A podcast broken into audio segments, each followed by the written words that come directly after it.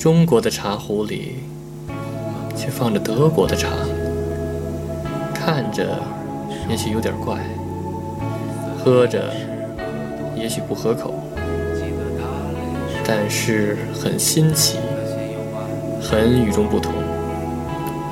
这就是我们飘在德国土地上的感受。欢迎收听德飘茶馆。不止眼前的苟且，还有诗和远方的田野。你赤手空拳来到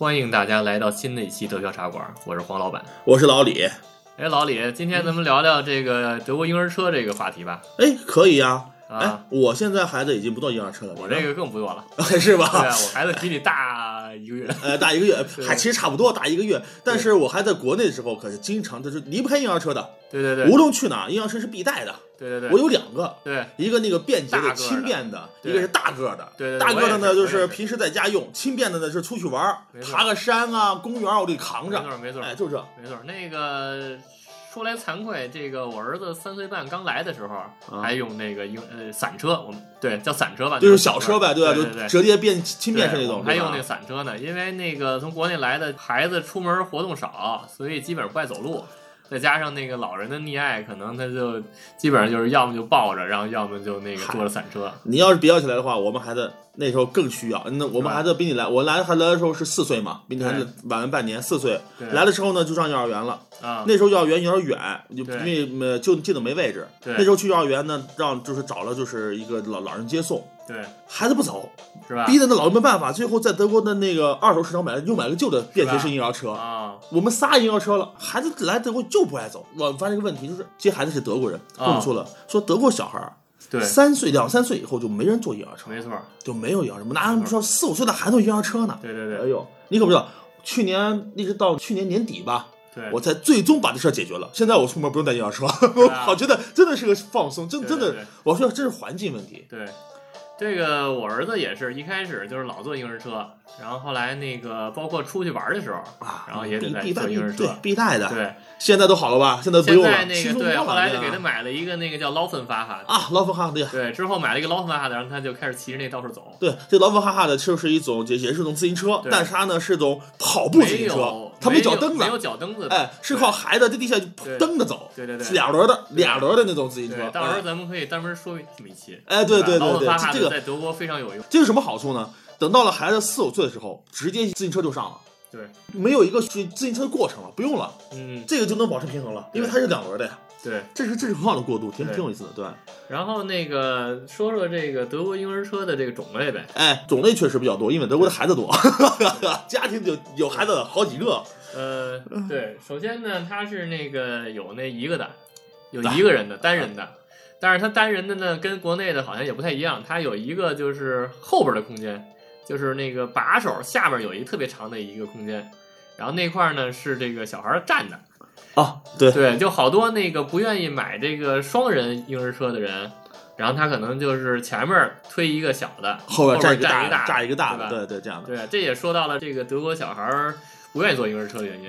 反正他 最差的，他就是站在上头。孩子躺在摇篮和把手之间有个大比较大的空间，对对吧？那个正好孩子可以站前面。对，那哎个一般就是稍微大一点的孩子，对稍微大点走累了，然后站在上面，哎，站上面就可以了。大大部分时间还是在走着。对啊，而且座椅的话，从一个、两个、三个、四个、五个、六个，可以不断的增加 那个大小，对吧？对，然后紧接着呢就是两个的，对吧？呃对两个的比较普遍，有并排的，有有还有前后，排对那个啊对，还有上下铺的，呃，对，还有上下铺的，没错上下铺，的，对，上下铺的。种类比较多。对，说到这儿，这个其实慢慢国内这种两个的也挺多了，因为二胎政策对，放开以后，对国内很常见了。对，我记得那个我第一次看那两个就把我惊呆了，是那个两千零七年我第一次来德国的时候，嗯，那时候呢，在国内只见过一个人一个人，那时候还单还还那对单单胎政策对一包政策对对对对。然后但是去了德国一看，哇塞，有俩人 有俩人的那个婴儿车，一下就把我惊住了，对，然后反正挺神的。你以后再往后看有三人的，对对对吧？三个并排的，三个并排的，对，然后呢还有四个是前面俩后边俩的，对对对，那就跟一个那个小厢车似的，啊一个小小推的一个小箱子，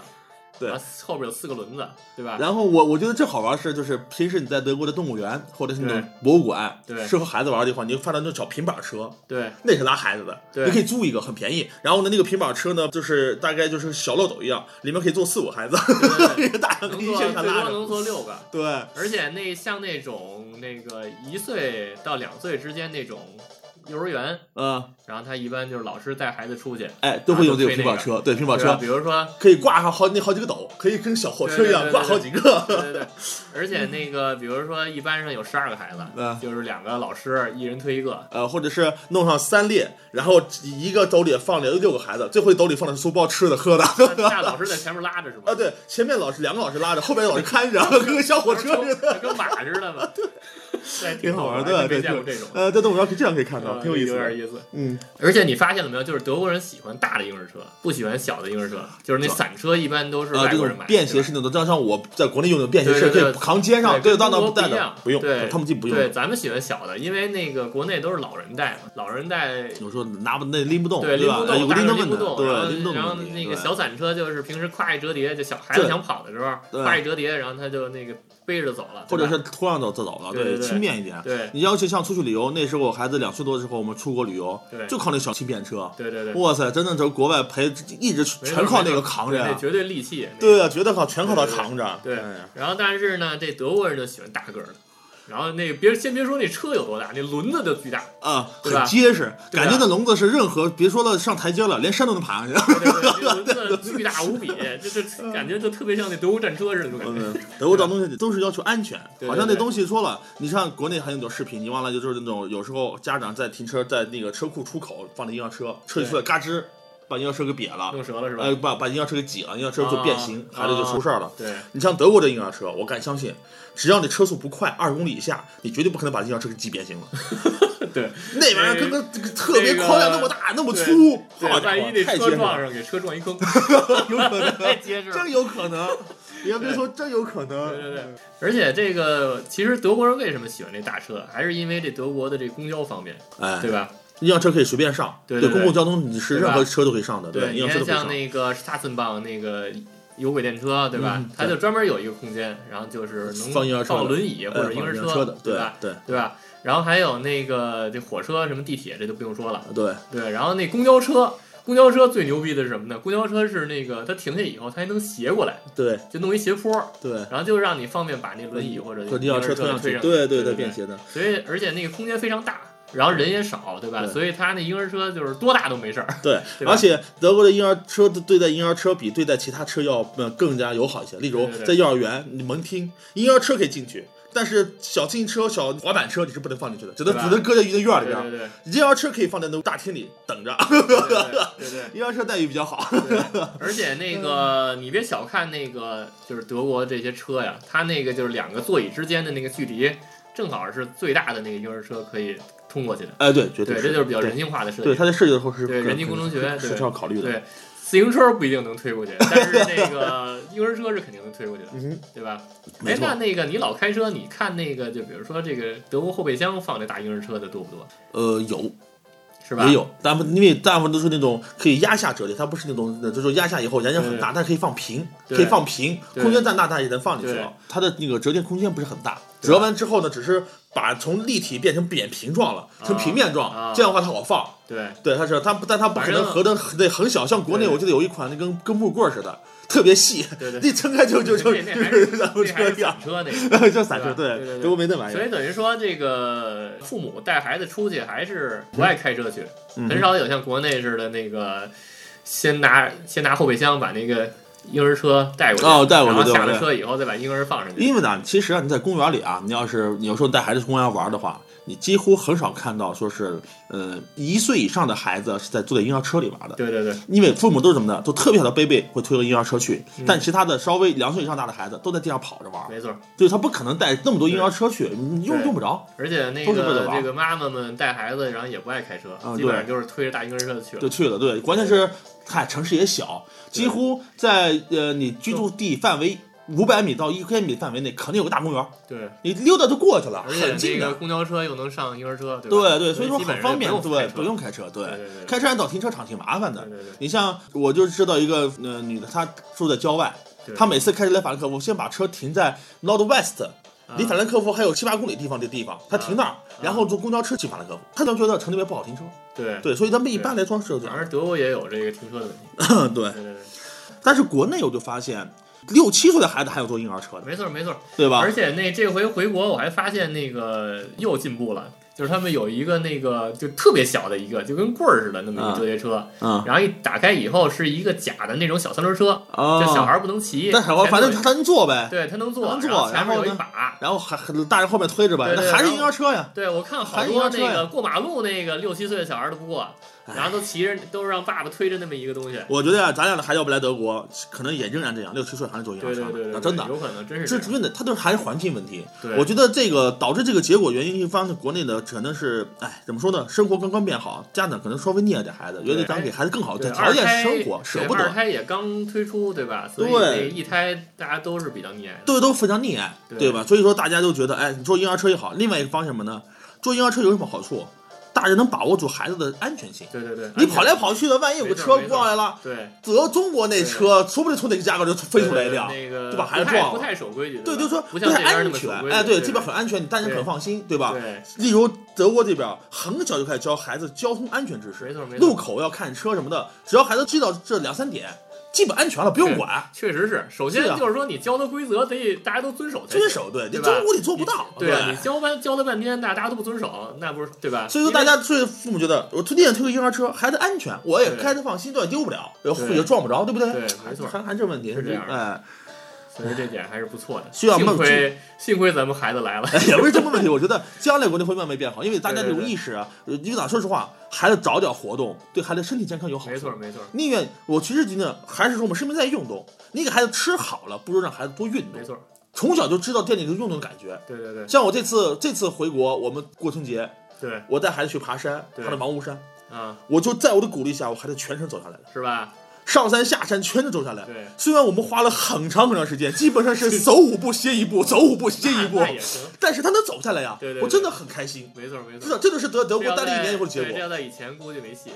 以前我曾经我曾经让我孩子骑在我脖子上，我带他爬长城啊哎，我整整背他四个小时，在长上爬上爬下四个小时啊对对对！对我这衣服湿透了十几次，对呀，那时候真的扛来的，那没法，他就不走，是，你有什么办法？现在孩子人家能走了，对对对这这就是进步，真的。对。所以呢，这个婴儿车其实不能小看这婴儿车，它其实是一个带孩子的一个观念。对，是一个社会的观念，甚至是一个社会的表现，对于孩子照教育问题的一个表现。其实是这这是一个，只能说呢是一个小方面的表现，不能说代表一切啊，只是一个小方面。但是呢，它确实见微知著吧，一个小东西可以看到很多东西。没错，没错。如果那边的大孩子，然后都要坐婴儿车的话，那肯定这边的小散车就卖的多了？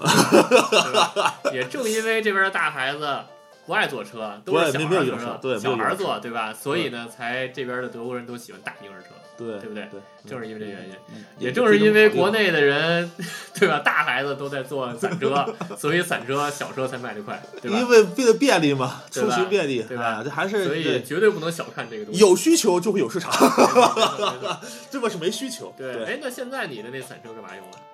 放着放着是吧？就放着。哎，我这个散车我拿它买菜，哎，我也有时候去拿它买菜。对，比如说那个，比如说我们家那个水啊，虽然、虽然这个虽然这个瓦萨是可以喝的，对吧？对。但是呢，还是我一般都不喝，我还是喜欢买那水。我也是买。但是英国那太沉了，呃，对对对，然后我去趟超市，我就那个推着我那散车，推着我那挺好的散车，然后能放三桶，对能放桶啊三大桶，对，我我我一般是放两箱，是吧？呃，我一次是买箱，一箱大概是十二瓶儿，我就啊直接那买两箱，我就放进婴儿车推回来了。对对对，还挺简单的，对对对，还是挺有意思的。行，那时间差不多了，行那行，那个咱们继续忙去。对哎，，咱们继续忙。呃，再说一下这个联系方式啊，这个节目现在平台越来越多了，啊现在是在这个荔枝 FM，在这个喜马拉雅 FM，在这个蜻蜓 FM，然后包括苹果的 Podcast，然后又多了一个考拉 FM，对吧？考拉 FM 现在人气也挺好的，对吧？嗯，然后以后可能还会有更多的，如果大家这些方面有什么想交流的，可以加入我们的公众号，对，比如说有什么问题想问的，对，加好友，加好友，然后咱们一起聊。嗯，对，然后公众号是德飘 FM，对啊德飘，D E P I A O F M，对吧？？对，然后包括黄老板的鞋说，对吧？新节目，对吧？嗯然后喜欢时尚的，喜欢鞋的，然后也可以关注这个子节目鞋说，对吧？对，好，欢迎大家收听，欢迎大家收。听，下次再见。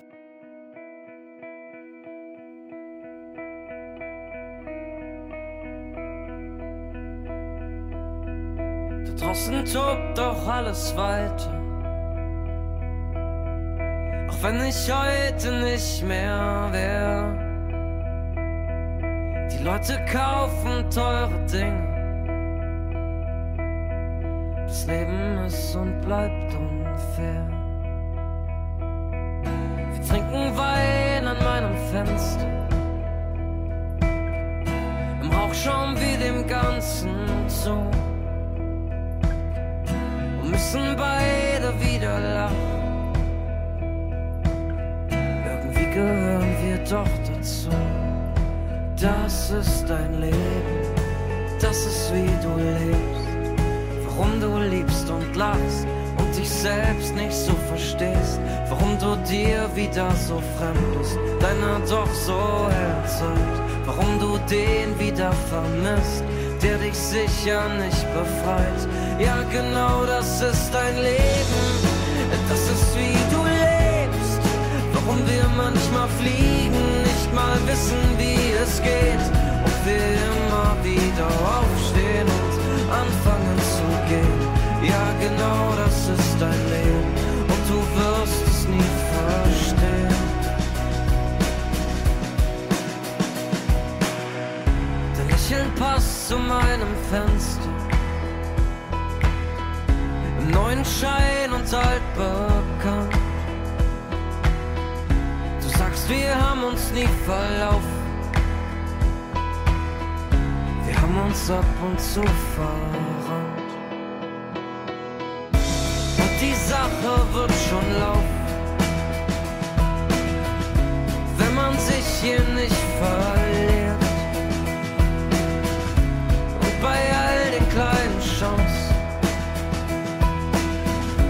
Ist immer wieder neu riskiert.